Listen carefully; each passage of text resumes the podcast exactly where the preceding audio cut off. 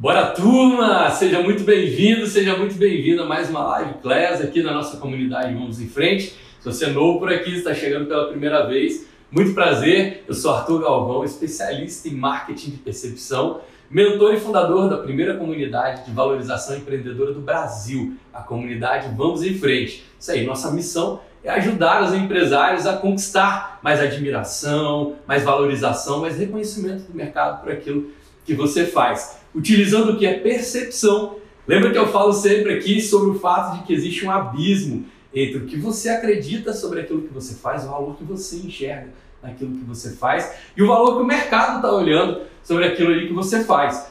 E a ponte que liga um lado ao outro chama-se percepção. Quando você alinha a sua percepção à percepção do seu cliente, ou melhor, quando você alinha a percepção do seu cliente à sua, você aumenta muito mais a disponibilidade dele pagar por aquilo que você está oferecendo e aí sim você sai daquela, daquela corrida que não tem fim, de pressão para você cobrar um preço cada vez mais baixo, de cliente que não respeita, não reconhece, que te trata com indiferença. Você sai dessa situação para poder conquistar os melhores clientes, clientes cada vez mais lucrativos. Se esse é o seu objetivo, se o seu objetivo é realmente conquistar, conquistar clientes que te pagam mais, você está no lugar certo. Eu estou aqui não só para torcer pelo seu sucesso, mas também para poder apoiar o seu crescimento. Na aula de hoje a gente vai falar sobre as estratégias. Eu vou trazer para vocês seis estratégias simples, seis conceitos, seis estratégias simples do mercado de luxo para você poder acoplar aí no seu posicionamento. Isso mesmo, seis estratégias simples que você pode aplicar para poder elevar o seu posicionamento, para estar tá ali ó, parametrizado, para estar tá junto com as marcas de luxo. Você vai ver que a gente vai desconstruir um bocado aqui de conceito sobre que quando a gente fala sobre o mercado de luxo Principalmente, toda vez que a gente está no mercado, né, a gente tem dois itens básicos, e aí, se você está empreendendo, você já ouviu falar desses termos. Um termo é o preço, e um termo é o valor. Preço é o dinheiro que você desembolsa, é aquilo que o cliente vai desembolsar para poder adquirir o que você está oferecendo para ele. E o valor são todas as percepções que estão envolvidas e que justificam esse preço. Ou seja, eu posso comprar algo de 12 reais, mas aquilo para mim tem o valor de ser algo insubstituível, ser algo muito relevante para mim, ser uma experiência, ser uma memória. Quando eu começo a acoplar esse tipo de significado, eu estou falando de valor. Toda vez que você está no mercado, você está fazendo um equilíbrio entre essas duas vertentes, entre, entre o preço que está sendo cobrado pelo cliente e o valor que está sendo oferecido para ele, o benefício percebido. O valor está em cima do significado positivo que o seu cliente consegue colocar naquilo que você está oferecendo para ele. E qualquer produto, qualquer serviço vai passar por esses parâmetros. Alguns um pouco mais para um lado, alguns um pouco mais para o outro.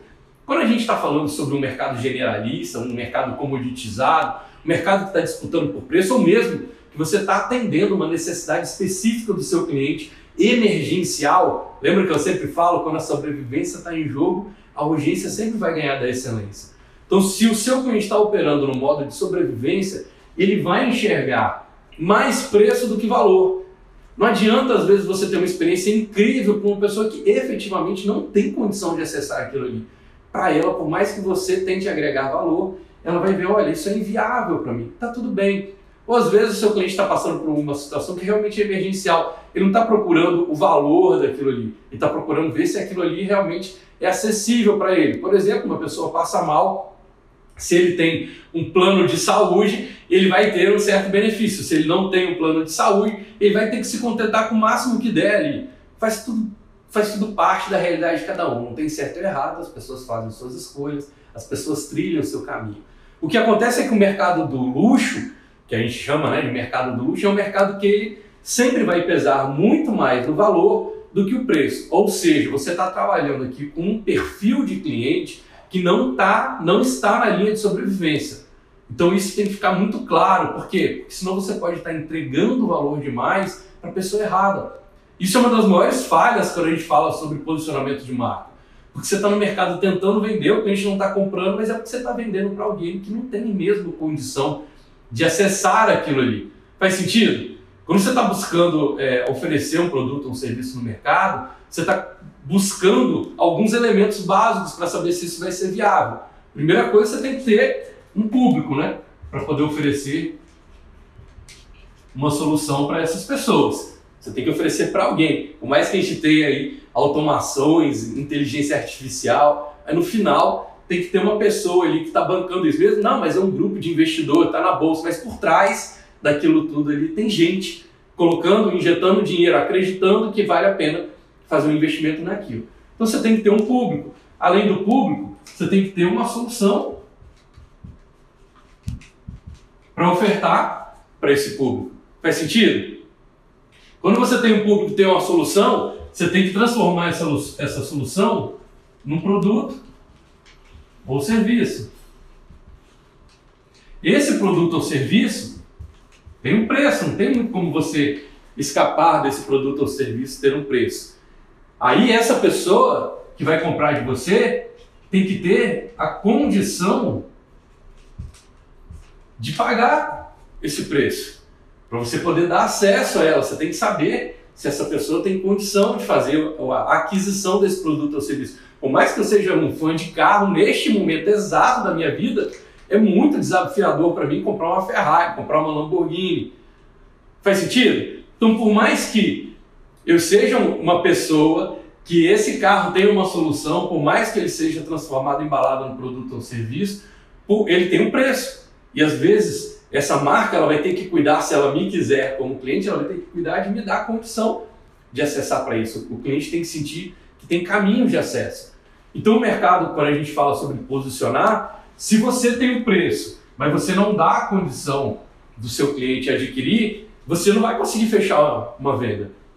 Então eu vejo muita gente oferecendo, não, eu quero um trabalho de excelência, eu quero me posicionar, eu quero precificar, legal. Mas você está fazendo essa precificação e esse posicionamento, você está dando condição para o público certo? Não é um ou dois, não. Eu vejo, vamos botar aí, se eu tivesse que chutar aqui um percentual, 70, 75% dos empresários está errando na hora de posicionar o seu produto para o público correto. Inclusive, a gente abre agora em julho exatamente essa fase na comunidade Vamos em Frente. A gente vai falar só sobre como você pode qualificar melhor o seu cliente, como você pode posicionar melhor a sua marca para o público certo, você saber se você está falando para a pessoa certa. Senão fica como se eu fosse viajar para um país e eu tô lá eles falam uma língua e eu estou querendo falar outra. Então eu vou chegar lá nos Estados Unidos e quero falar só japonês. Vai ser mais difícil encontrar uma pessoa lá. Não é impossível, mas é muito mais difícil eu encontrar uma pessoa lá que seja fluente em japonês, né, que eu consiga andar pelos lugares e me comunicar em japonês com todo mundo. Se eu estou no país deles, eu tenho que falar com a, a língua deles. E se eles vêm, se eles estão vindo para o meu país, eles também vão ter que respeitar e falar a minha língua. A gente vai falar um bocado sobre isso aqui na nossa aula de hoje. Então, algumas das estratégias que eu vou trazer para vocês passam também pelo filtro de você estar tá oferecendo para a pessoa certa, de você saber exatamente com quem você está falando. Você tem um trabalho prévio aí nesse caminho. Quando a gente fala sobre o mercado de luxo, a gente está falando sobre um público que o ter não pode ser o maior desafio. Faz sentido? Quando a gente entra aqui em preço e condição, para essa pessoa não pode ser o maior obstáculo dela. Por quê? Porque senão não adianta você agregar valor. Ela vai ter que fazer um sacrifício muito grande.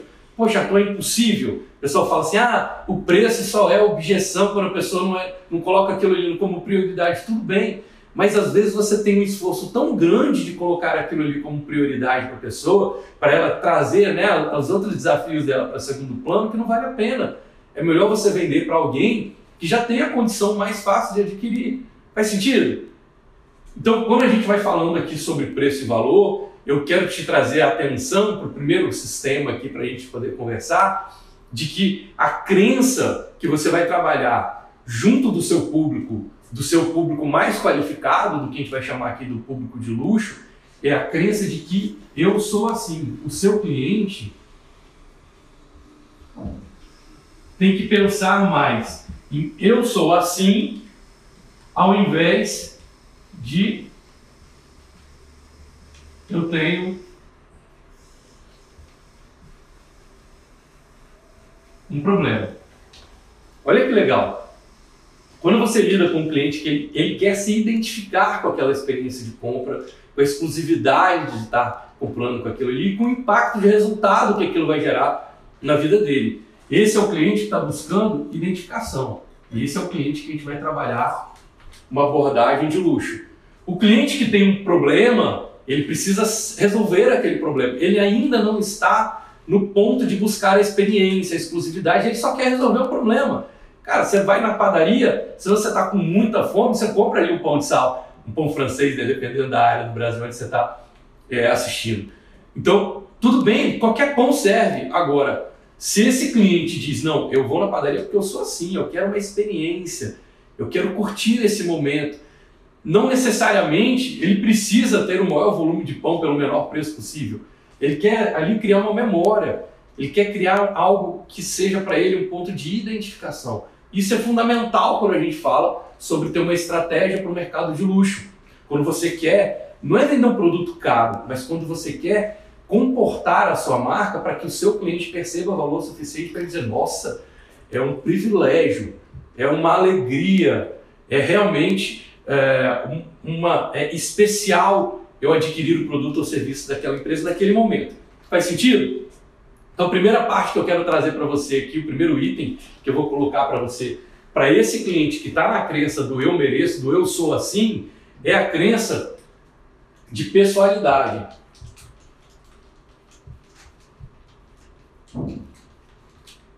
A gente vai trabalhar um item chamado pessoalidade. Essa é uma das principais estratégias que o segmento de luxo utiliza. Mas pessoalidade não é só você tratar o cliente como um indivíduo único, não Ali, quando você vai para o mercado de luxo, a gente está falando sobre antecipação, sobre realmente estudar o seu cliente.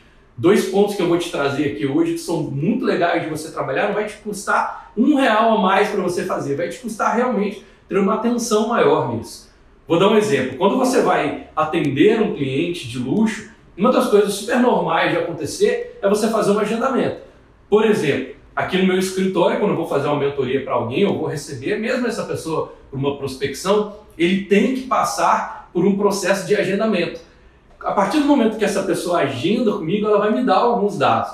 E eu imediatamente vou buscar algumas informações sobre essa pessoa, vou literalmente estudar esse cliente. Para quando ele chegar no meu escritório, eu já ter alguns itens que fazem sentido para ele. É como, é como se você fosse chegar num hotel, você chegou no hotel, o quarto está arrumado. Nossa, vai ficar feliz. Poxa, que hotel bacana, tá tudo arrumadinho, cama feita, tá tudo limpinho. Legal, você ficou satisfeito.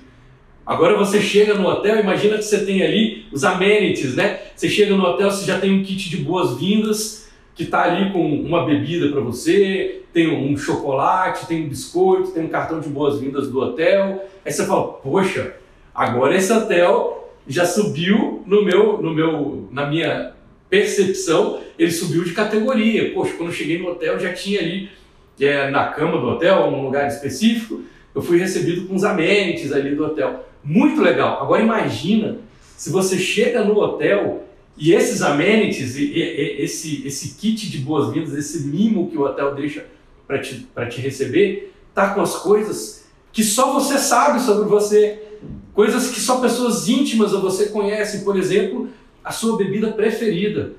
E ele vai lá e diz: Olha, nós vimos que você gosta desse tipo de drink, nós vimos que você é, tem essa intolerância alimentar, nós vimos que você tem, que você acabou de voltar, que você está chegando para o congresso tal, e a gente trouxe esse para você. Olha o nível de pessoalidade que o hotel está trazendo. Isso não é difícil de você fazer. Se você é um dentista, um psicólogo, um terapeuta, um advogado, um coach, um nutricionista, um preparador físico, gente, vocês têm uma facilidade absurda de fazer isso. Na primeira reunião com o seu cliente, já na prospecção, você entregar para ele pontos que ele fala assim: caramba, esse cara foi estudar a minha vida, ele foi saber sobre mim, ele realmente se importa comigo na hora de me oferecer. Esse nível de pessoalidade, de você saber nome, sobrenome, os principais gostos do seu cliente antes mesmo dele te contratar, agora você está trazendo uma experiência de luxo para o seu cliente. A gente faz muito isso aqui no meu escritório, eu oriento muito os meus clientes sobre como fazer isso. E olha, nome do meu livro, hein? Não precisa ser perfeito, basta ser fantástico. Você não precisa saber tudo da vida do seu cliente, mas você vai pegar um, dois, no máximo três aspectos da vida dele que você vai acoplar isso na sua conversa na hora de você receber o seu cliente. Imagina que na sua mesa de reunião, quando o cliente chega no seu escritório, você é um advogado, o cliente chega pela primeira vez no seu escritório. Quando ele chega na, na sala de reuniões, ele é conduzido para a sala de reuniões, você nem chegou ainda, já tem um cartão dizendo bem-vindo fulano de tal, que bom receber você. Ele já vai, caramba, alguém parou para imprimir um cartão com meu nome para poder me dar a, as boas-vindas. Imagina se essa pessoa já sabe, se você já sabe que essa pessoa vai, aí você tem ali um bloco de anotações, por exemplo, que você vai usar na reunião, e já na folha de rosto tem ali impresso o nome do seu cliente, ou tem impresso uma frase que tem a ver com o objetivo que vocês estão buscando juntos. Olha que bacana, ou você vai trazer, tem milhares de formas de você trazer esse nível de pessoalidade para junto da sua conversa. Pode ser, não vai te custar um real, pode ser oralmente, pode ser realmente na sua fala, de você dizer para essa pessoa de que forma você quer. Eu tenho um, um grande parceiro, que é até hoje, né, parceiro nosso, um fotógrafo, ele é suíço. E a primeira vez que eu fui conversar com ele, eu sabia que ele era suíço, eu já fui ver como é que eu dou bom dia, boa tarde, boa noite para esse cara em francês, por exemplo. Né? Como é que eu vou conversar com ele para que naquele vocabulário ele perceba que eu sei alguma coisa que eu respeito, que eu admiro a origem dele. Olha que legal, aí eu vou entrar na internet mesmo para poder saber o que, que acontece na região dele. A partir daquele momento eu vou trazer um, um nível de pessoalidade para nossa conversa. Faz sentido? A Alicia fez alguma observação. Dá para escolher a música favorita do cliente. Legal, olha só a dica que a Alicia está dando aqui também. Dá para você escolher a música favorita do seu cliente. Gente, 5, 10 minutos que você passeia no Instagram dessa pessoa, 5, 10 minutos que você busca uma informação sobre essa pessoa na internet, vai no Google, coloca o nome do teu cliente ali, traz um, dois, três itens que você possa se antecipar ao primeiro contato que você tem com o seu cliente ou mesmo se é um cliente já recorrente seu, como é que você traz isso? Poxa, vai ver que o seu cliente acabou de ter um filho.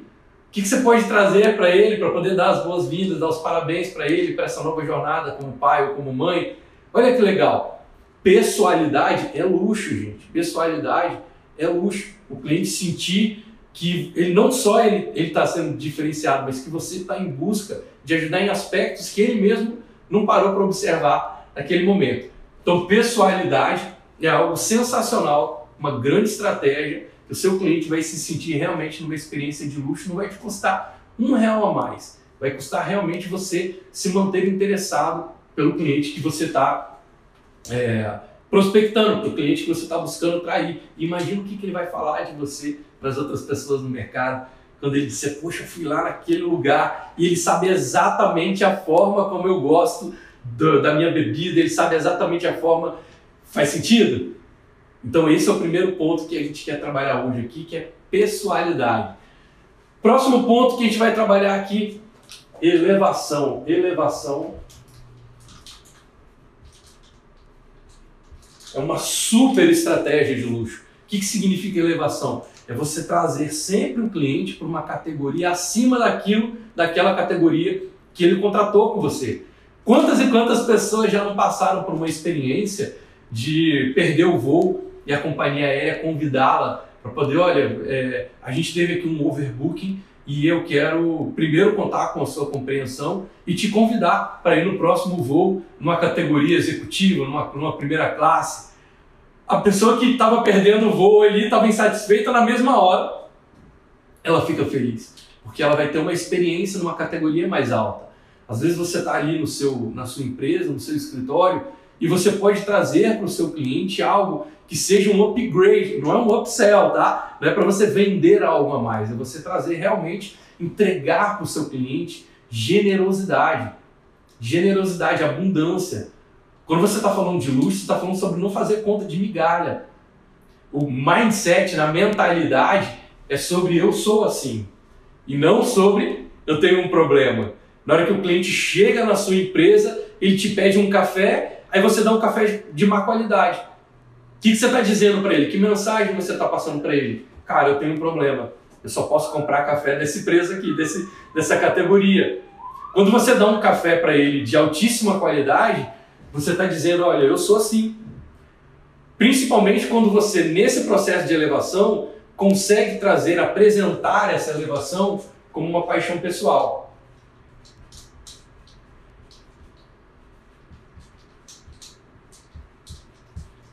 Como uma paixão pessoal. Você pode trazer para essa pessoa, por exemplo, você pode usar na própria decoração do seu ambiente é, elementos que remetam a viagens internacionais e trazer um, uma marca olfativa, você pode trazer um som, você pode trazer uma experiência de viagem. A partir do momento que aquele cliente entrou ali no seu escritório e está tendo acesso a uma nova categoria, como se você realmente embarcasse ele numa primeira classe, você vai dizer para ele que você é apaixonado por viajar. Estou dizendo que se isso for verdadeiro para você, tá? Estou trazendo só um exemplo.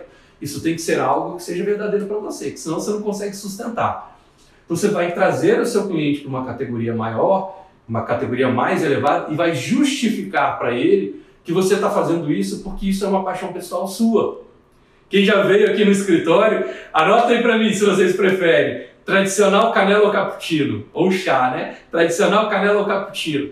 A galera que chega aqui no meu escritório sabe que eu não bebo bebida alcoólica, eu não tomo bebida alcoólica, nem eu nem minha esposa. Então, quando a pessoa chega aqui, a gente oferece para ela o quê? Um café de altíssima qualidade. E eu vou acoplar essa, essa elevação no nível do café ao nível da minha paixão pessoal. Eu vou dizer, não, porque eu adoro café. Eu gosto, realmente é algo que eu aprecio. A partir desse momento, eu estou justificando por que, que eu invisto tanto num café. E a grande maioria das empresas vai estar operando no básico. Vai botar um café onde ele faz a conta. Não, esse café eu posso investir até tanto no café. Eu não quero investir no café. Eu quero investir na memória que eu estou criando, na experiência que eu estou criando para o meu cliente, na exclusividade. Quando você chega aqui no meu escritório, eu vou contar a história do café que eu sirvo. Eu vou contar a história do chá que eu sirvo. Eu vou justificar, inclusive, o porquê que eu sirvo o cappuccino que eu sirvo hoje no meu escritório. A gente tem essa história, não sei se está aqui na live com a gente hoje, mas sempre está aqui com a gente, é um grande parceiro, que é o mestre Tiago Alvarenga. E a partir do momento que ele veio na minha, no meu escritório, a gente serviu. Olha que legal. Ele veio no escritório, a gente né, ofereceu o café, até a forma de oferecer o café, depois a gente vai falar um pouco no vocabulário, é diferente. Ele aceitou o café, a gente sentou ali na reunião, estamos fazendo a reunião junto, e ele pediu um expresso. E o expresso já vem uma quantidade restrita, né, do, no, na xícara. E sobrou quase metade do café. Quando a gente está observando aquilo ali, poxa, deixou o café esfriar, o café está sobrando, na mesma hora já começa a rodar uma história na minha mente. Pô, essa pessoa não gostou do café. E aí, de forma sutil, claro, eu vou começar a mapear o porquê que essa pessoa deixou o café. E aí o Thiago falou que ele não curte tanto café expresso e tal, até tentou saborear ali, mas ele não curte tanto. A partir daquele momento, para a gente aqui no escritório virou missão de vida a gente conseguir chegar no café que ele gostasse. E aí nós tentamos outras experiências de passar o café diferente. Cada reunião, ele estava no processo de mentoria com a gente, cada reunião a gente ia trazendo uma forma nova de experimentar até a gente encontrar esse cappuccino cremoso que a gente trouxe. Aí ele curtiu, a esposa curtiu, a gente também curtiu. E hoje o cappuccino cremoso que a gente serve aqui no escritório é o cappuccino que veio da história da experiência de um cliente. Não é sobre o que o cliente toma, é sobre o quanto que eu quero que seja agradável para ele. É o quanto que eu estou mostrando para esse cliente, que é um, hoje um grande amigo, quanto que eu estou mostrando que eu me importo com ele. Faz sentido? Quando você leva uma, traz uma elevação com a pessoalidade, você começa a criar vínculo. Vínculo com o seu cliente. Vínculo emocional. A pessoa. O que é um vínculo emocional? É quando a próxima conta que o cliente vai fazer na cabeça dele é: poxa, vale a pena eu abrir mão da relação que eu tenho com o Arthur para contratar um concorrente? Vale a pena eu abrir mão da marca XYZ para contratar um concorrente? Que, poxa, o cara não entende tanto ele sabe, olha, três crenças super interessantes para o seu cliente rodar na mente dele, para te ajudar no processo de venda.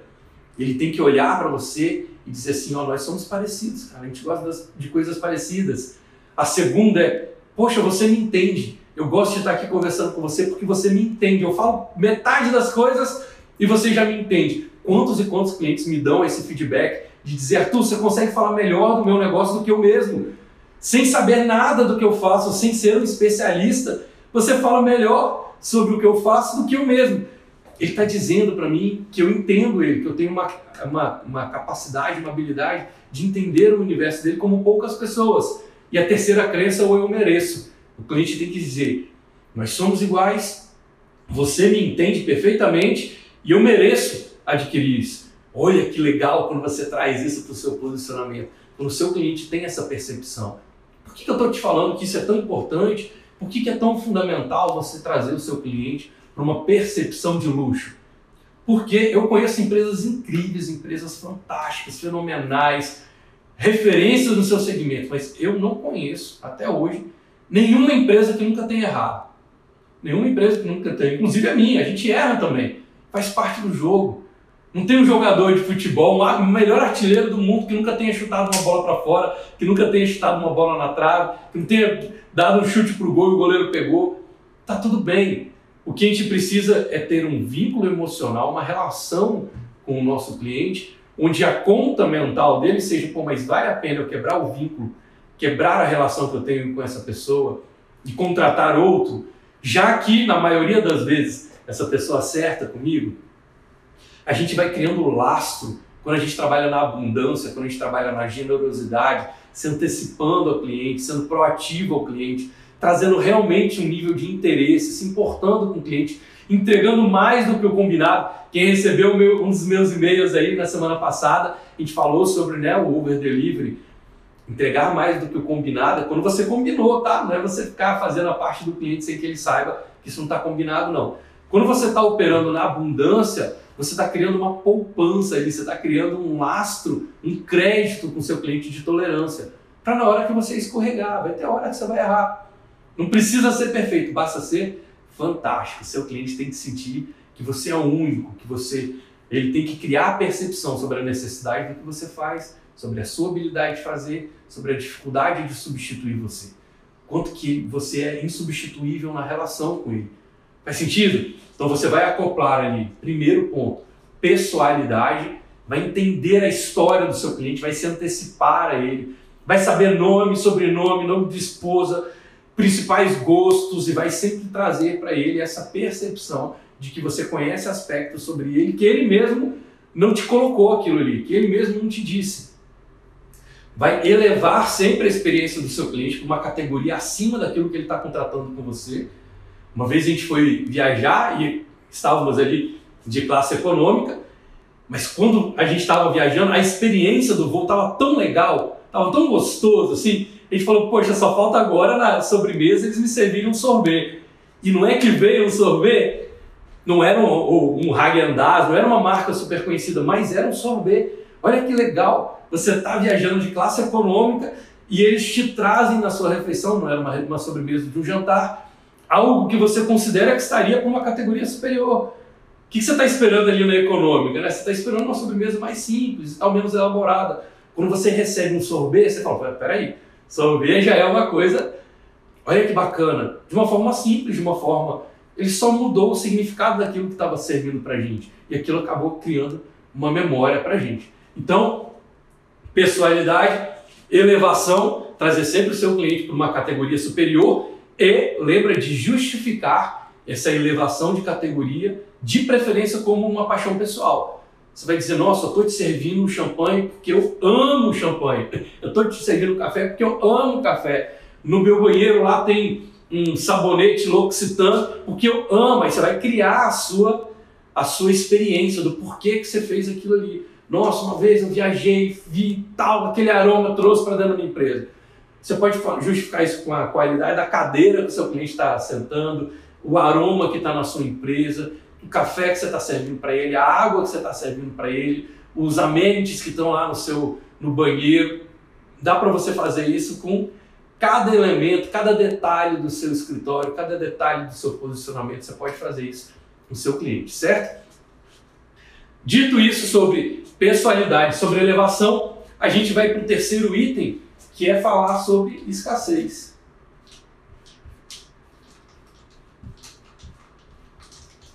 Mas não é escassez de falta, não, é escassez de edições limitadas. Quando a gente fala aqui,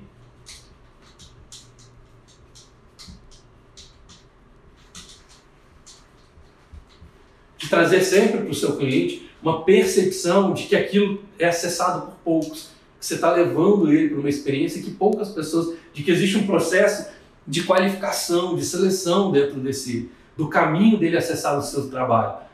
Então, se você é um médico, se você é um terapeuta, um psicólogo, um advogado, um coach, um nutricionista, um preparador físico, se você é um professor, se você é, se você é um psicanalista, se, vo, se você é um profissional liberal, principalmente, mas dá para fazer isso em praticamente todas as áreas. Você vai trazer para o seu cliente um sentimento de que você está dando para ele um privilégio de acessar aquilo que você tem para oferecer para ele. Claro, de uma forma educada, tá? Não estou dizendo para você ser de forma alguma pedante e usar isso numa linguagem pejorativa, não, mas vai dizer realmente para o seu cliente, olha, é, neste momento eu estou lançando um, lançando um formato exclusivo sobre o meu tratamento, sobre o meu atendimento.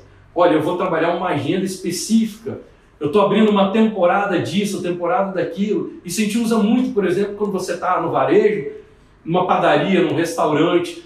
Você tem um restaurante, você tem um cardápio sazonal. Você vai dizer para o seu cliente sobre a escassez, olha, é, neste mês nós estamos aqui com um festival de mariscos. E aí você vai trazer o que, que o chefe preparou, quais são as receitas ali, quais são os pratos daquele momento. Então você está trazendo sim para o seu cliente uma sensação de escassez.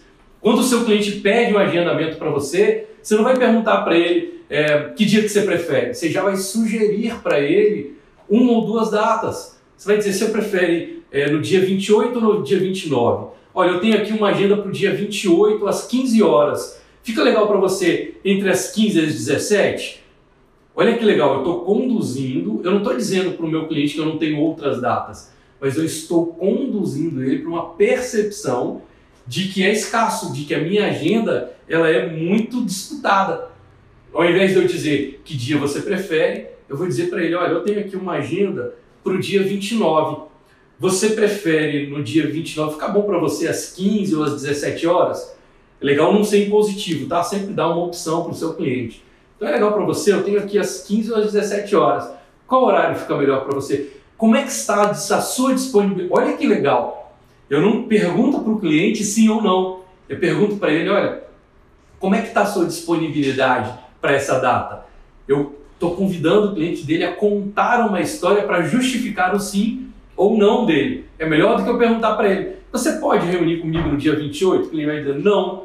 Eu vou perguntar para ele, como é que está a sua disponibilidade para o dia 28?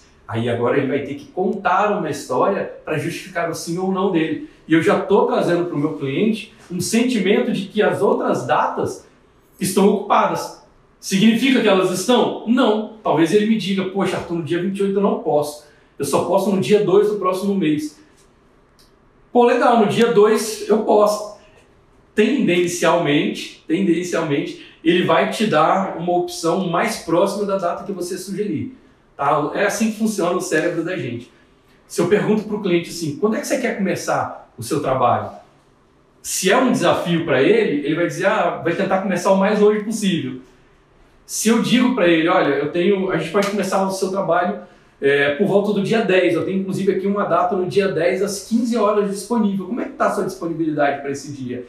Se ele não puder nessa data, ele vai tender a me sugerir uma contraproposta mais próxima dessa data. Faz sentido? Eu estou trabalhando de uma forma simples, de uma forma gratuita. Assim, você, o que você precisou investir para fazer isso, gente? Nada. Mas eu estou trazendo para o cliente uma sensação de que a minha agenda costuma estar ocupada e de que eu estou separando é, um momento especial, uma data especial para ele estar junto comigo. Então estou trazendo aqui um sentimento de escassez. Poxa, mas eu tenho todos os meus horários vagos. Não tem problema, traz esse nível de condução ou fecha a sua agenda para outros dias. Já que você tem agenda para todos os dias, você diz, olha, eu atendo as segundas e as quartas. Aí você já trouxe um sentimento de escassez. Já que sua agenda está toda aberta, se você está começando no mercado agora, às vezes você está prospectando mesmo, de verdade, o seu, seu primeiro cliente na vida. Tá tudo bem. Aí você vai dizer, olha, eu estou atendendo toda quinta-feira. Acontece muito isso com o médico, né? Você sente que a agenda do médico está sempre disputada e fala, no meu consultório eu atendo somente às quintas-feiras. Aí pronto, é fácil lotar a agenda assim. Aí a assistente dele vai dizer, oh, mas eu só tenho agenda para daqui a dois meses. Mas por quê? Porque ele só atende na quinta, o resto ele está em outro lugar ou está fazendo outra coisa na vida, sei lá. Né? Tem médico que é professor, que atende em outros hospitais, tá tudo bem. Estou trazendo só para você um exemplo de como que você pode trazer uma percepção de escassez. Escassez no sentido de mostrar para o seu cliente que existe uma qualificação, uma seleção para ter acesso para você. Marcas que são referência, marcas que trabalham no universo do luxo, elas não são 100% disponíveis. Elas não podem estar catando papel na ventania, não pode estar mostrando para o cliente que ela está com dificuldade de vender, que ela está produzindo mais do que está vendendo. Você tem que mostrar para o seu cliente que você tem um nível de disputa por aquilo que você tá, está oferecendo no mercado. E se for necessário, e na verdade isso acontece até de forma bastante comum, você restringe a sua entrega, você produz me menos, aumenta o valor agregado e traz para o seu cliente um processo de qualificação, de seleção, de escassez. Joia? Não, porque os carros aumentaram de preço, não tinha carro nesse período. Perfeito, ali você está me lembrando novamente aqui, olha que legal, o exemplo que ela trouxe. Não à toa que esse período que a gente está vivendo agora teve falta de peças no mercado, falta de material, matéria-prima para produzir é, a, os mecanismos, as partes dos automóveis, diminuiu a quantidade de automóveis produzidos, aumentou o preço, mas aumentou também a procura. Agora o cliente ficou disposto a esperar. Eu entro na fila para poder esperar um carro. Olha que legal. As marcas estão usando isso a favor delas. Então elas estão criando um sentimento de escassez para poder compensar a lucratividade que elas têm, porque agora ela está produzindo menos automóvel. É assim que funciona o mercado. E é bacana porque todo mundo quer comprar uma coisa especial quando ele está nesse posicionamento do luxo.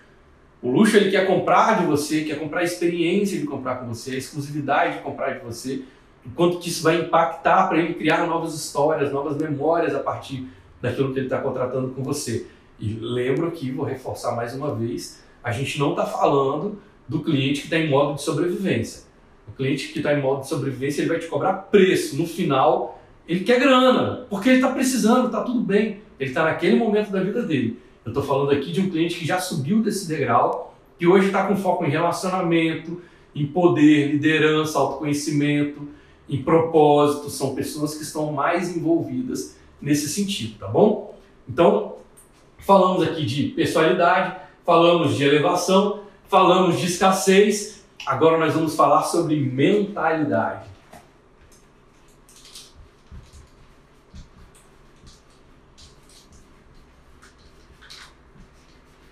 Qual é a estratégia?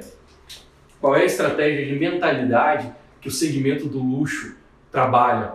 Ele sai do mindset, sai da mentalidade de como eu posso receber, que é o varejão, que é aquela é o quem está focado em preço.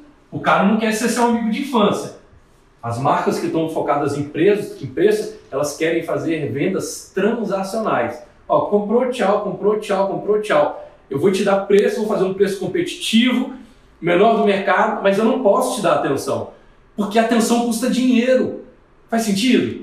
Um dos maiores erros que você pode cometer no seu posicionamento é tentar fazer uma venda consultiva focada em valor, ensinar o seu cliente, gerar experiência de venda, tentando posicionar o seu cliente pelo preço, que a gente chama de venda transacional. Você vai quebrar quando você está tentando oferecer muita experiência, ou seja, o que a gente chama de venda consultiva, você conduzir, guiar realmente o seu cliente um a um ali, individualmente, né? com isso tudo que a gente está falando aqui. Se você tentar entregar isso tudo por um preço baixo, você vai quebrar. Uma das coisas que o capitalismo não tolera. Não tolera qualidade com preço baixo. Não existe isso no capitalismo, isso é ilusão. Esquece. A não ser que você faça uma marca para ao invés de dar lucro, para ela ser vendida. Você vai agregar valor para sua marca em cima de volume de pessoas que estão comprando. Tudo bem. Tem vários exemplos aí de startups que fazem isso, né? Ele agrega valor, não tem lucratividade, mas o objetivo dele é ser vendido depois para um outro grupo, recuperar esse valor e sair. Né? Toda vez que você entra numa você faz uma startup, você tem um tempo de maturação, você vai fazer suas rodadas de investimentos e já sabe que você vai sair do negócio, que não vai dar lucro naquele momento. Tá tudo bem, não é disso que a gente está falando aqui. Aqui a gente está falando sobre você posicionar a sua marca para ter uma percepção de altíssimo padrão, do padrão de luxo. Então, se você entrega uma venda consultiva, uma venda onde você atrai, coloca esses valores para o seu cliente, você não vai conseguir ser o cara mais barato do mercado. Se você tentar fazer isso, desculpa dizer, mas você vai quebrar. Então, e, e ó, não dá para você ser um pouquinho mais caro do que o mercado, não. Você tem que ser muito mais caro. Porque o inferno está em cima do muro. Quando você nem é o mais barato, nem é o mais caro, nem entrega tanto valor, nem entrega tanto preço, aí pronto, você está no meio do caminho, o cliente não consegue comprar de você. O cliente que quer o luxo, ele vai comprar do seu concorrente que entrega algo que até muitas vezes o produto é pior do que o seu, mas a experiência é muito melhor do que a sua, e vai perder para o seu concorrente que está mais barato. Aí você está ali no limbo, você não consegue performar. Quando a gente está falando aqui sobre mentalidade, a gente está falando exatamente de sair dessa mentalidade transacional que é como é que eu recebo? Eu preciso ganhar, eu preciso vender, eu preciso vender para sair para a mentalidade do como eu posso merecer. Quando a gente fala sobre a mentalidade de luxo, a gente está falando sobre como posso merecer vender para esse cliente. Olha como essa mudança sutil faz toda a diferença. Quando você vai se, você se apaixona por alguém, não adianta você ficar indo lá tentando convencer essa pessoa a se apaixonar por você. Você tem que estudar o seguinte: como eu posso merecer o amor dessa pessoa? Não adianta você ficar dizendo eu te amo. Você tem que merecer o amor da pessoa com quem você quer se relacionar. Não adianta você ficar dizendo para o seu cliente eu quero te vender. Você tem que saber como você pode merecer o, a confiança, a credibilidade dessa pessoa para poder comprar de você. Tanto que as empresas estão entendendo cada vez mais isso no marketing, né, que é o inbound, que é esse marketing de conteúdo, de você entregar valor, de você ajudar o seu cliente. E tá tudo bem, isso é muito legal de fazer. Agora, o que, que você pode, de que forma você pode oferecer, fazer merecer do seu cliente essa confiança? Que eu quero te dar de ponto de vista que você, ele precisa sentir que você está sacrificando alguma coisa de valor seu para ele poder ter acesso a isso. Olha que legal, isso faz toda a diferença quando você vai posicionar a sua marca para o mercado de luxo, tá? Quando você faz, entrega um conteúdo, como a gente está fazendo, como eu mesmo estou fazendo aqui nesse momento com você, entregando conteúdo de valor para vocês, vocês estão satisfeitos, mas não tem energia suficiente ainda para você se sentir na obrigação, no compromisso de me retribuir. Você vai ficar satisfeito, vai dizer, pô, tô legal, cara, achei muito bacana. Mas não é, eu sei que ainda não é o suficiente para você. Agora, quando eu quebro um galho seu, quando eu te ajudo em algo que você sente que eu parei uma coisa que é de valor para mim, para poder te ajudar, aí sim. Vamos supor que ao invés só de entregar o valor para você, e eu faço isso hoje no meu, na minha estratégia de posicionamento, eu crio uma oportunidade de negócio para vocês. Eu coloco a minha reputação em jogo para levar um cliente até você. Então, eu vou lá, vamos supor que você está me acompanhando aqui nas lives e a gente está começando a fazer o que o Instagram se propõe a fazer, que é criar relacionamento. A gente começa a conversar, você me manda uma mensagem no direct, eu te respondo, ou vice-versa, eu te mando uma mensagem via direct, você me responde, a gente começa a bater um papo, eu entendo a sua especialidade. Ao invés de vender para mim, você começa a agregar valor para mim, me mostrar o quanto que o seu trabalho é interessante, a gente pode fazer uma parceria. Eu começo a criar credibilidade e crio um cliente para você.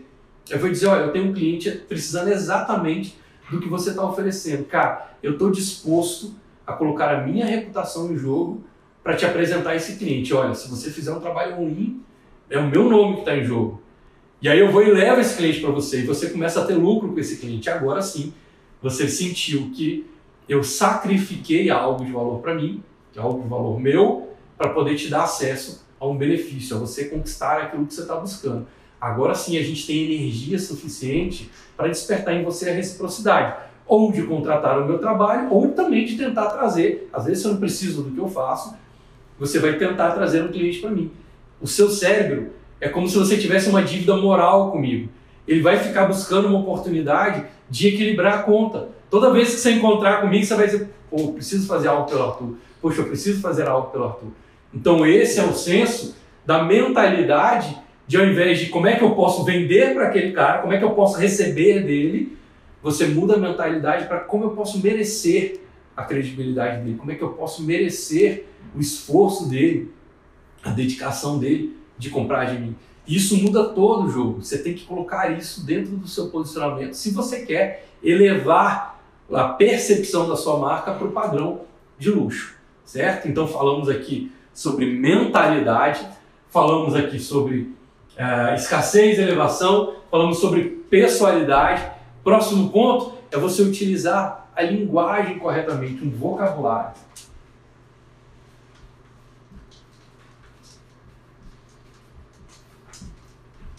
O que, é o vocabulário? As marcas de alto padrão, elas criam o seu próprio, a sua própria nação, seu próprio país, seu próprio território.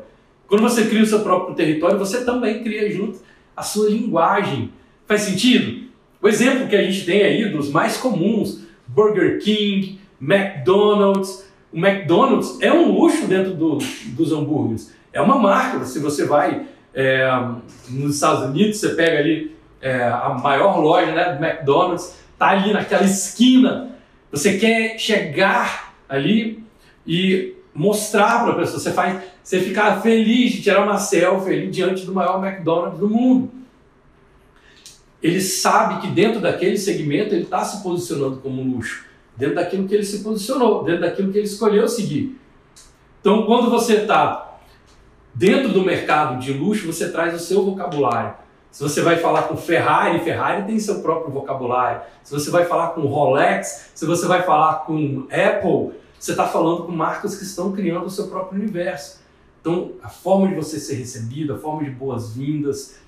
A Azul tem o vocabulário dela. Né? Hoje a gente trouxe, a Alice depois pode me corrigir se foi Azul mesmo que a gente trouxe a forma de oferecer o café. A gente foi lá e pegou uma referência. Não, não foi a do... forma de oferecer o café, foi a forma de nos colocar à disposição. A, a forma de nos colocar à disposição. Ao invés dele dizer, se você tiver um problema, é, faz contato com a nossa equipe ele diz, ó, se você tiver alguma dúvida, nós estamos aqui para poder te ajudar. Eu passei a assinar os e-mails desta forma, ao invés de colocar qualquer dúvida, estamos à disposição, qualquer dúvida, estamos aqui para ajudar. Perfeito. Olha a experiência que ela está trazendo. A gente foi lá e buscou essa referência da Azul. E aí a gente assina os nossos e-mails, né? Se você tiver alguma dúvida ou precisar de mais informações, a gente está aqui para poder te ajudar. Então eu estou firmando para o cliente uma crença, trazendo isso dentro do meu vocabulário. Quando eu abro a live, eu digo, bora turma! Quando você ouvir falar de vamos em frente, é mais provável você lembrar de mim. Por quê? Porque isso está dentro do meu vocabulário. Quando eu falo para a galera, né, quando a gente termina aqui o nosso protocolo de encerramento, quando eu chamo você para a comunidade Vamos em Frente, você vai sentir que toda hora eu estou trazendo, trazendo termos, sempre os mesmos termos. Então eu vou dizer para você, poxa, evoluir sempre, contribuir ao máximo, vamos em frente. Termino as minhas mensagens sempre dizendo evoluir sempre. É muito engraçado que às vezes eu vou em reuniões de negócios ou encontro com os amigos e quando a pessoa fala evoluir sempre, ele já. Ih, caramba, o Arthur me pegou de novo, eu já estou falando uma coisa que ele fala. Quando ele diz vamos em frente, às vezes a gente está assistindo um filme, uma série de TV em casa e a pessoa fala, ok, vamos em frente, move on, né? A gente na mesma hora já lembra da minha marca, já lembra do meu posicionamento de mercado. Então eu estou construindo para as pessoas uma percepção de importância de que é tão importante. Olha que legal. É você construir uma percepção de que é tão importante que foi necessário uma categoria especial, um vocabulário especial para poder receber esse conteúdo.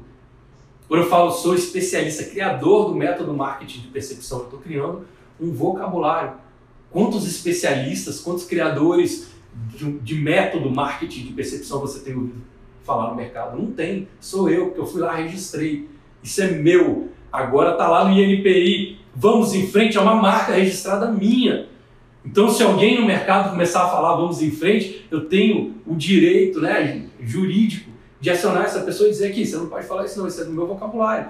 Assim como você não pode falar para uma marca qualquer no mercado, dizer para a pessoa, ah, seja um pouco mais Nike. Não pode. A Nike é uma marca registrada, vamos em frente, é uma marca registrada. Então, quando o vocabulário é forte, você vai lá, registra e traz para o mercado esse, essa sua postura, o seu posicionamento de que você quer essa exclusividade para você. Eu não posso criar um telefone qualquer e chamar ele de iPhone. Faz sentido? Mas eu posso chamar de telefone. Então a Apple disse: eu quero exclusividade sobre isso. E as marcas de alto padrão costumam ter o seu próprio vocabulário, através do seu slogan, a forma de conversar com os clientes. Se você vai em qualquer loja da Disney, ele vai terminar a sua experiência de compra dizendo Have a magical day. Have a magical day. Então ele está dizendo para você que tem um dia mágico. Isso faz parte do vocabulário. Quando você fala, chega na Disney, você já sabe que ali é onde a magia começa. Olha, agora a magia vai começar dentro do vocabulário. Você vai ver um Mickey falar coisas que só o Mickey fala. Está construindo um vocabulário. Esse nível de percepção é um nível de percepção de marcas de alto padrão. E que às vezes as pessoas estão ali fazendo entregas incríveis, maravilhosas, mas não tem esses elementos que eu estou te trazendo. E eles são percebidos de forma de forma inferior. Eu não sei se, ainda, se isso ainda é atual, mas tinha uma, uma pesquisa, se eu não me engano, ali você vai me ajudar aqui a lembrar, se é do TripAdvisor, que é, referencia o Beto Carreiro como o melhor parque né, para a família, o melhor parque de diversões, na frente da Disney. Então o TripAdvisor, ele considera que, considerava pelo menos, né, não estou atualizado desse dado, de que pela pesquisa dos usuários, em termos de custo-benefício, de experiência, custo justo, é, entrega né, dos equipamentos, etc., dos parques, o Beto Carreiro, que está aqui no Brasil, Balneário de Penha, tem uma entrega melhor do que os parques da Disney. Só que a Disney não se posiciona como parque, ela se posiciona como complexo. Então, quando você olha o complexo Disney, realmente eles são sensacionais, mas quando você olha parque isolado, o Beto Carreiro tem entregas melhores do que a Disney. Só que eles ainda falham no posicionamento, na hora de levar essa importância para o cliente, na hora de levar essa pessoalidade, essa elevação, a escassez, a mentalidade. Não é sobre dinheiro. Ele, ele não precisaria ser mais conhecido mundialmente, mas no Brasil é uma marca que teria uma obrigação de ter esse nível de reconhecimento. Mas eu acho que o TripAdvisor considera muito custo-benefício. Mas não assim, tem problema, a, ok. A Azul também é a melhor companhia aérea do mundo. A gente teve agora há pouco tempo, aí eu também acho que foi do TripAdvisor, o melhor hotel do mundo. No Brasil! O melhor hotel do mundo, pelo TripAdvisor, que é uma plataforma respeitada. Sempre utilizando o mesmo critério de custo-benefício. Mas olha que legal, o hotel soube usar, tá? Inclusive, se você quiser hoje ir no hotel, não, não dá mais para poder. É o Colline de France? É? O Colline de France não tem mais, se você buscar aí no YouTube, tem vídeo sobre isso, não tem mais vaga para os caras. Eles souberam usar o posicionamento. Por que, que eles foram eleitos? Porque eles acoplaram isso tudo que eu estou acabando de dizer para vocês. E que dá para qualquer marca de qualquer lugar do mundo fazer. Você, olha que legal. O cliente nem precisa comprar de você de primeira, mas ele precisa comprar de você primeiro. Você tem que ser a primeira escolha na mente do seu cliente. No seu posicionamento, você tem que ser a primeira escolha. Se ele não comprar de você, ele tem que sofrer ele tem que falar: caramba, eu estou comprando desse cara aqui, mas eu queria ter comprado do Arthur. Eu estou contratando essa empresa, mas eu queria ter contratado o Arthur. É, isso, é esse o sentimento que eu quero proporcionar nos clientes, claro, que estão buscando o nível de excelência que eu tenho para oferecer. O Colline de France conseguiu colocar isso no posicionamento deles e foram eleitos o melhor hotel do mundo. Está no Brasil, gente. O Beto Carreiro tem tudo para poder fazer isso. Falta só pequenos ajustes no posicionamento para que o brasileiro tenha orgulho de dizer que esse parque está aqui. Faz sentido para você? A Azul também é a melhor Azul. Ó, a Alissa está lembrando aqui que a Azul também é a melhor companhia aérea do mundo.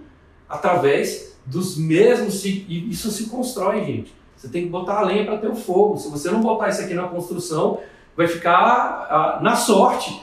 E eu não quero que o seu sucesso seja ocasional, eu quero que o seu sucesso, seu sucesso seja intencional que você tenha desejado trabalhado naquela direção para poder construir a solidez do seu sucesso. Não ser uma cara, ah, um dia vir uma mensagem minha lá e viralizou. Isso aí é ponto de fadas, não é assim que funciona como padrão. Agora, como padrão, sim, se você acopla esses indicadores que eu estou te dando aqui no seu posicionamento, você vai aumentar a percepção de valor do seu cliente sobre aquilo que você faz. Até agora, eu não te falei nada que você precisa sangrar a sua lucratividade para poder fazer. Pelo contrário, só de fazer isso aqui você pode inclusive já aumentar o seu preço. Agora você tem que colocar em prática. Toda vez que você não quiser botar dinheiro na conversa, você vai usar o que eu chamo de trinca mágica. Trinca mágica é o quê? O seu esforço, o seu tempo e a sua velocidade de colocar isso em prática. Se você não se esforçar, se você não quiser dedicar tempo para isso e não botar em prática nunca, a única forma de você compensar é com dinheiro. Você tem que terceirizar. Aí tudo bem, se você está multimilionário e quer trabalhar isso como hobby, sai investindo aí loucamente. Mas eu indico você de usar sempre a trinca mágica, testa, valida, consolida aquilo ali no mercado e aí depois você vai fazendo novos investimentos para poder melhorar cada vez mais, evoluir sempre, não é isso? E se você quiser um acompanhamento para saber se você está na direção certa, como eu vou fazer agora, às 9 horas eu vou abrir uma sala no Zoom específica, exclusiva para os membros da comunidade Vamos em Frente, e lá eu vou checar com eles se eles estão fazendo isso da forma correta. Porque, como dizem, é pior do que você ir na direção errada é você estar na direção errada com convicção. Então é importante, se não for comigo, tudo bem, faça isso com outra pessoa, mas na comunidade vamos em frente. Eu estou ali mentorando, ajudando os membros a fazer a checagem, a validação, se eles estão escolhendo os elementos corretos para colocar no posicionamento deles. Se você quiser, eu te convido, o link está na minha bio, clica lá para você conhecer um pouco mais como funciona a comunidade. O investimento de 97 reais por mês, tenho certeza que sua empresa está muito longe de quebrar por investir 97 reais por mês. A gente tem inclusive um compromisso que se em um mês da comunidade você entender que não é para você, que não é isso que você está buscando, que nós não somos as pessoas certas para te ajudar, é só clicar num botão, o Hotmart torna o seu pagamento, você vai para casa, você não precisa nem arriscar dinheiro. O que eu quero aqui é saber que eu estou entregando mais da minha atenção para quem está mais comprometido. Se você está menos comprometido, está tudo bem, eu tenho várias formas gratuitas de você acessar o meu conteúdo. Se você quer ter o meu acompanhamento para checar se você está fazendo da maneira correta, e olha que legal, não é checar de a minha opinião, eu vou te dar a orientação, você vai colocar em prática. Na semana seguinte, eu estou ali olho no olho com você. Se não der certo, é a minha reputação que está em jogo. Quando eu dou uma orientação para alguém na comunidade, eu estou colocando a minha reputação em jogo por vocês. Se der certo, legal, todo mundo celebra. Mas se der errado, eu não tenho para onde fugir, não. Você tem um contrato de um ano onde eu não posso desviar de você. Faz sentido? Mas é porque eu confio no método. Eu sei que se você aplicar, você vai ter resultado. Joia? Então falamos ali sobre personalidade, elevação, escassez, mentalidade, falamos sobre você construir um vocabulário e vamos fechar aqui com um item que é super importante. Eu vejo pouquíssimas pessoas falando sobre isso no mercado, que é perpetuidade.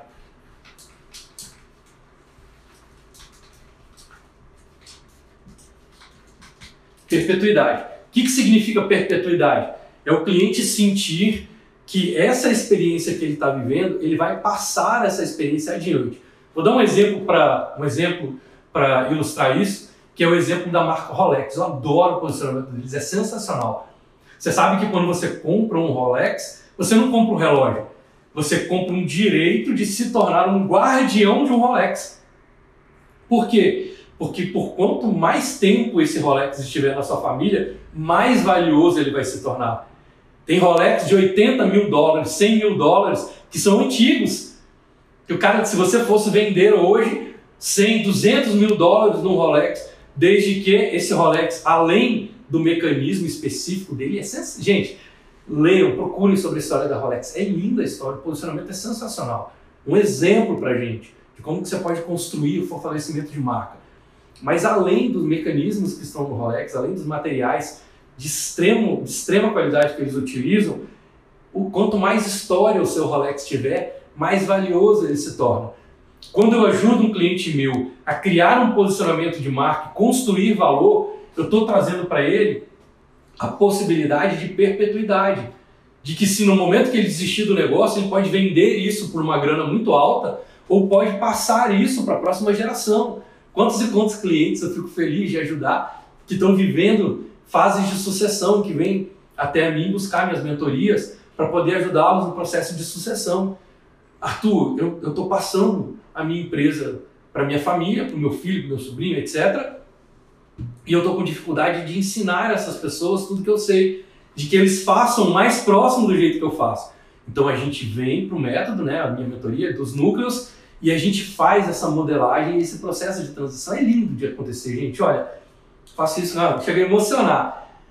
Pai com filho, né, casais, é, é tão bonito ver um cliente meu fortalecendo a marca e podendo trabalhar esse patrimônio na sucessão. Esse é o sentimento de perpetuidade que as marcas de luxo vão trabalhar. Esse é um posicionamento de luxo. É aquela, aquela peça, aquele acessório, aquela joia. Não precisa ser uma a joia do material mais caro, pode ser um acessório, desde que você acople significado suficiente para dar a esse objeto a, o sentimento, a sensação de perpetuidade, isso vai ser sensacional. Imagina o cliente comprar uma peça com você e você dar uma carta e dizendo, olha, sou eu, fundador da empresa tal. Daqui a pouco a sua empresa cresceu e a pessoa tem uma carta do fundador da empresa junto ali. Você está acoplando de uma forma super simples um item chamado perpetuidade. Então ajuda o seu cliente a sentir que aquela experiência de compra que ele está tendo com você vai se valorizar com o tempo. Quanto mais tempo ele estiver com o seu produto ou serviço, mais valor vai ter e que ele pode depois, no final disso, poder passar isso para frente, ou numa sucessão, para a família, para alguém que gosta, ou mesmo vender isso por um valor maior no mercado. Toda vez que eu vejo né, nos filmes, nas séries, um carro manguia, é o carro dos meus sonhos. É o carro que eu quero comprar, é o carro que eu me vejo ali, né, velhinho e tal. Falo assim, não, esse carro aqui eu quero só para curtir. Nesse momento eu não tenho nem tempo para dar atenção para isso, mas ele tem uma mensagem para mim, ele tem um significado. Ou seja, a marca, né, o carro manguia se tornou para mim um sinônimo de perpetuidade. Por quê? Porque tudo que eu gosto de fazer na minha vida é apreciar, desacelerar. Então eu quero um carro que eu tenha um design agradável, que ele possa me levar numa velocidade que eu não tenho pressa para chegar em lugar nenhum, que eu possa ter o prazer de cuidar. Olha que bacana isso. Perpetuidade. Olha, e quais marcas vocês sentem que tem perpetuidade para vocês? Quais são as marcas que vocês mais admiram no mercado? Digita para mim aí quais são as marcas que vocês mais admiram no mercado e que vocês sentem que tem esses elementos combinados aqui no posicionamento delas. Quais são as marcas que vocês mais curtem? As minhas marcas, as marcas que eu, mais gosto, são a Apple, claro, né? Não posso dizer diferente disso. Quem está mais próximo de mim sabe que eu sou muito fã da marca. A Disney é legal, porque quando eu falo de Disney, eu já pego mais um monte de coisa que eu gosto, tipo Star Wars, que eu sou muito fã. A Disney foi lá e comprou Marvel. As marcas que eu mais gosto, a Disney foi lá e comprou as marcas. Então, são marcas que eu admiro. São marcas que eu sei que estão construindo níveis de posicionamento que trazem personalidade, que trazem elevação, que trazem escassez, que tem essa mentalidade do como que eu posso merecer a sua confiança, ao invés de ficar só tentando te vender, te vender, te vender. Marcas que têm o seu próprio vocabulário, marcas que sempre buscam aí fortalecer a perpetuidade da valorização daquilo que elas estão oferecendo para mim. Não à toa, né? Eu também trago aqui, pelo meu posicionamento, a mesma. Olá, Vitorinox, Vitorinox, a marca que o Gabriel colocou. Marca local deve ter alguma, ó, certamente. Digita para mim quais são as marcas que vocês admiram. Disney, ó, a Lourdes Ferola colocou Águia Branca, show de bola. Bacana, quando a Águia Branca mudou a cor dos ônibus dela, não sei se vocês lembram dessa história. Se eu não me engano, quem desenvolveu o projeto foi o Hans Donner. Então eles começaram a trazer a assinatura, ele desenvolveu uma cor, um roxo, né? um, é, um, purple, um, um, roxo mesmo. Eu vou chamar de roxo, que era um roxo só deles, um, uma tonalidade de cor só para eles. Onde é que isso está é, alocado de referência? Quando você olha e tem a cor Tiffany, o verde Tiffany, o azul Tiffany, como você quiser dizer. A Tiffany fez isso, ela trouxe uma cor específica. E eu estou falando de um mercado internacional. Quando você traz para o mercado mais local, a Águia Branca fez isso com os ônibus dela. Olha um exemplo, Luiz, obrigado pelo seu exemplo, muito legal. Jeep, Harley, né? Harley Davidson, que a, a Lícia colocou Harley, você está comprando uma história. Mais uma vez, a Rita trouxe ali Disney. Mas quem? Traz outros exemplos aí para mim, Lícia. Eu acho que passou alguma coisa aqui sem eu ver. Ray-Ban, legal, Jorge. Muito bom, José trouxe aqui. Ray-Ban, fantástico. Marcas que se posicionam. Você vê estrelas de Hollywood usando essas marcas. Olha que bacana. Ele está te dando o sentimento de ó, escassez. As, pessoas, as estrelas do cinema usam isso. A Audi, a Beth está trazendo aqui. Sensacional, gente. Jack Daniels, Alberto trouxe. Gente, a, a história, mais uma vez, assim como eu falei para vocês do Rolex, estudem a história de Jack Daniels. Sensacional de como que ele salvou uma pessoa para poder criar a marca. Muito legal. Tempo de escravidão, Alberto. Sensacional o exemplo, Alberto. Você trouxe Jack Daniels, uma marca realmente para ser muito admirada.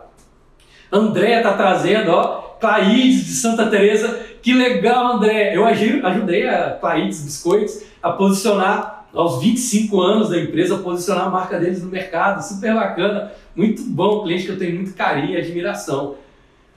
Ó, Twines, a Elisa está trazendo Twines, super marca admirada. Vocês sabem que a Twines é a marca mais antiga do mundo?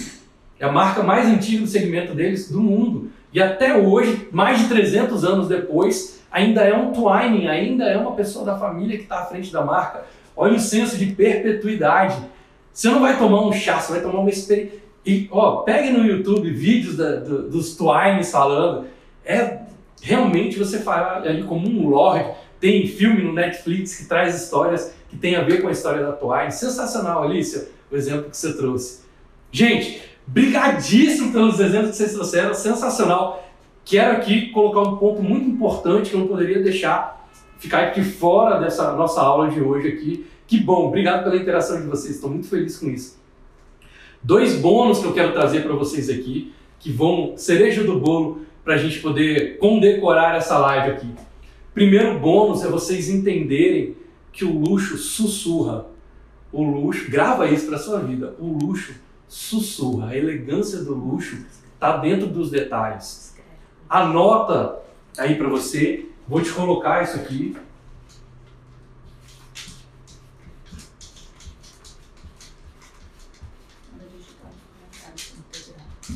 Certo? Quem puder, digita aí nos comentários para a galera poder gravar. Isso é super importante. Porque é nesse, nessa sutileza que o cliente vai ter a percepção de valor maior com você e onde ele vai começar a criar os vínculos emocionais. Então não adianta você sair jogando um monte de coisa na cabeça do seu cliente se ele não sentir valor percebido nisso. Não adianta nem você entregar mais do que o combinado se aquilo ali não tem valor percebido para o seu cliente. Você tem que entender onde é que está o, ambiente sutil, onde é que está o subjetivo do seu cliente para posicionar a sua marca. Então esse é o primeiro bônus que eu quero te dar aqui para poder a gente consolidar essa aula de hoje, você entender, integrar que o luxo sussurra. E o segundo bônus que eu quero te trazer aqui hoje é que toda vez que você vende algo para o seu cliente, grava isso, gente.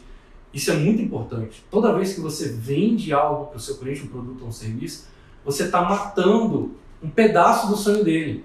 Eu vou explicar por quê. Olha só, vou anotar aqui toda vez que você vende, vírgula, você mata uma parte do sonho do seu cliente. Por quê? Porque o sonho dele era viver aquela experiência. Quando você está entregando essa experiência, aquele sonho está virando realidade. Faz sentido? Esse sonho precisa ser reconstruído. O sonho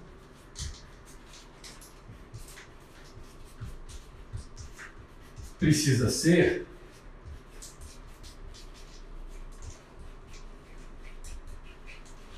reconstruído. O que, que eu quero dizer com isso?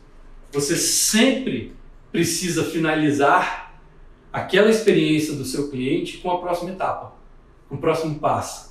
E o que, que vem depois? E o que, que tem a mais? E, o que, e qual vai ser a sua próxima viagem? E de que forma sempre estimular o cliente a criar um novo sonho a partir daquela experiência.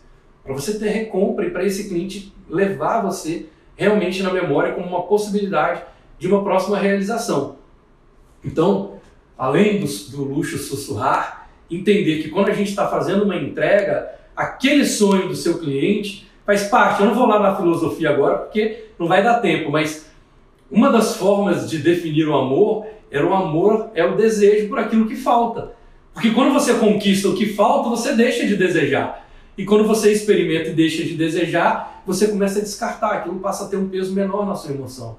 Então é fundamental, quando você está posicionando a sua marca para estar dentro do padrão de luxo, você entender que aquilo que o seu cliente tanto queria, a partir do momento que ele experimenta, você tem que acoplar, você tem que construir um novo sonho. Porque senão ele vai terminar e vai ficar um vazio. Na hora que ele gera o vazio, a atenção dele vai para outro lugar e você quer que a atenção dele esteja com você. Então, fechando essa nossa live de hoje, leva esses conceitos aqui para sua vida. Gente, brigadíssimo. a Alda dizendo, Galvão, hoje foi show. Obrigado, Alda. Obrigado mesmo pelo carinho de vocês. Espero realmente que o conteúdo que a gente tenha visto hoje aqui tenha feito uma diferença grande na vida de vocês. Não, nunca se preocupe em entender tudo que eu estou falando aqui na aula. Se preocupe em pegar um elemento que você sinta que você, poxa, me identifiquei com isso, eu posso colocar isso aqui em prática. Eu sempre vou te trazer mais de uma opção. Mas não, não precisa se preocupar com isso. Depois você pode assistir o conteúdo gravado. Eu quero que hoje você saia daqui com pelo menos um item que tenha sido importante para você e que você se sinta aí desafiado positivamente a colocar em prática para poder aumentar a percepção de valor daquilo que você faz, conquistar clientes que admiram, reconhecem e valorizam cada vez mais o seu trabalho. Ok? Finalizo aqui deixando um grande beijo para vocês e desejando que as suas escolhas e decisões sejam sempre guiadas pelos seus sonhos e não pelos seus medos. Permita que o extraordinário se manifeste na sua vida. Sonhar grande, contribuir ao máximo, evoluir sempre. Ó, beijão, vamos em frente.